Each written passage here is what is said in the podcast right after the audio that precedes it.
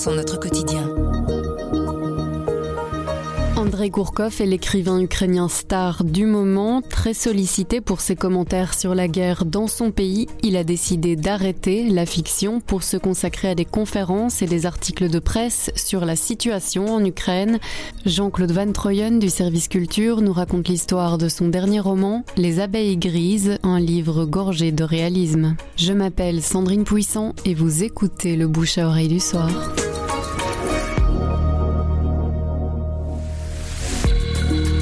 Un roman qui se passe en Ukraine, dans cette zone grise qui est le no man's land entre l'Ukraine elle-même et la République du Donetsk. C'est dans le Donbass et on est en 2017, donc les Russes ne sont pas encore arrivés, mais il y a déjà quelques soldats dans cette République euh, séparatiste du Donetsk qui veut rejoindre la Russie. Et un village, tous les habitants sont partis sauf deux, Sergueï et Pashka. Sergueï est un sage, sa femme et sa fille sont partis aussi, mais malgré tout il reste là et il essaye de vivre et surtout, il essaye de faire survivre ses abeilles parce que c'est un apiculteur, il a des ruches. Comme les bombardements ne cessent pas, il se dit il faut partir et il mène ses abeilles du Donetsk où il est euh, jusqu'en Crimée, ce qui fait quand même quelques centaines de kilomètres, sur sa vieille bagnole. Pourquoi en Crimée? Parce que il a rencontré lors d'un congrès d'apiculteurs un Tatar apiculteur comme lui, et donc il le rejoint.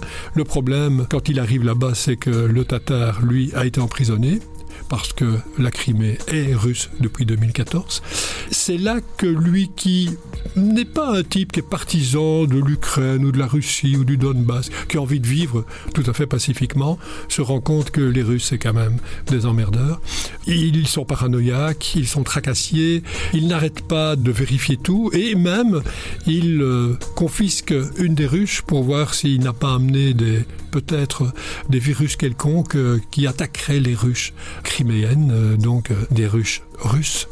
Et on les lui mais lui se demande alors s'ils n'ont pas mis quelque chose eux-mêmes, les Russes, dans cette ruche-là. Alors c'est un, une épopée parce qu'on voyage beaucoup, parce qu'il rencontre des gens.